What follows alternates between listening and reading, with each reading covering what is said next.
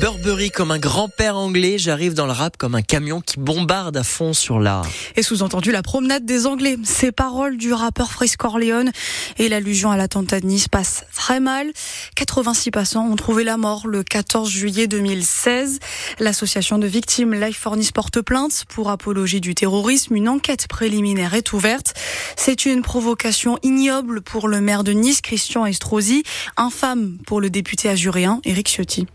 Suis euh, scandalisé que des pseudo-artistes euh, essaient d'instrumentaliser un drame terrifiant qui a marqué à vie la ville de Nice avec ses 86 morts et que ce pseudo rappeur minable vienne aujourd'hui utiliser à des fins commerciales, faire de la provocation.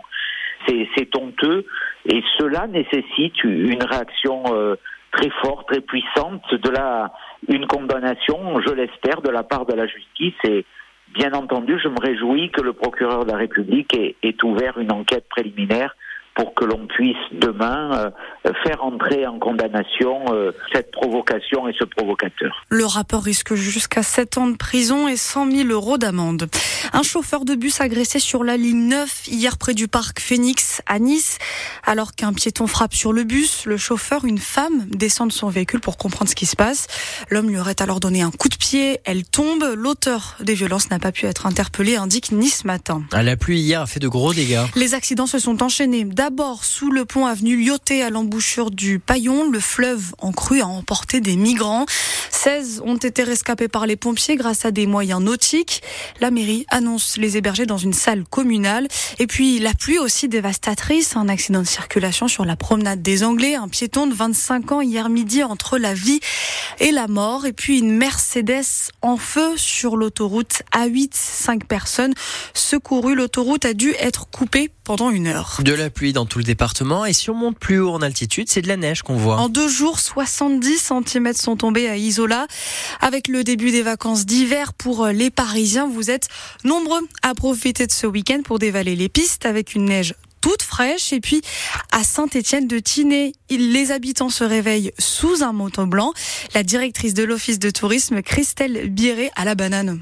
En haut des pistes, on a bien 50 cm de neige fraîche qui sont tombés. Ça fait de beaucoup d'heureux. Là, on a beaucoup de monde euh, qui sont venus tester euh, la poudreuse. Avec la belle journée qu'on attend, euh, ça va être fabuleux. Ouais. Jusqu'à maintenant, on avait 22 pistes ouvertes.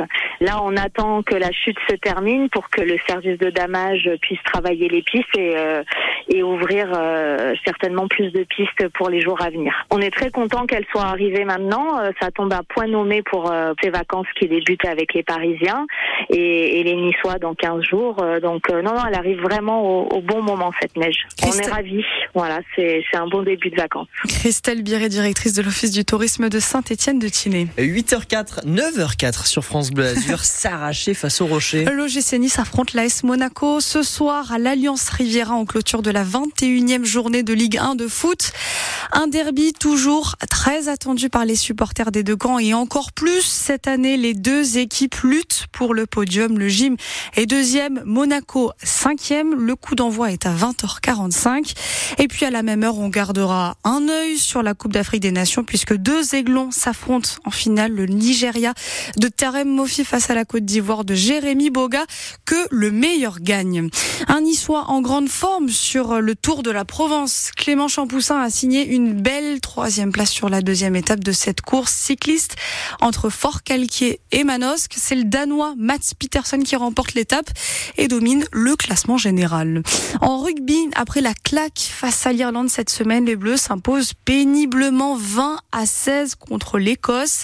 Cet après-midi, l'Irlande affronte l'Italie à 16h. Prochaine rencontre pour le 15 de France, c'est dans deux semaines face à l'Italie à Lille. C'est elle qui remporte le festival de San Remo. In questi giorni usati, vivo senza soffrire, non c'è croce più grande. Angelia, Angelina Mango avec sa chanson Noia, la jeune italienne euh, originaire du sud de l'Italie, a été choisie par le jury mais aussi des millions de téléspectateurs. La jeune femme de 23 ans va aussi représenter l'Italie à l'Eurovision. Et ce titre, on va l'écouter en intégralité dans une poignée de secondes. Et puis Adrien Mangano sera en direct avec nous dans quelques instants pour nous parler du titre de ce festival de San Remo 74e édition qui s'est achevé il y a quelques heures et nous parler de la suite du parcours de cette jeune femme.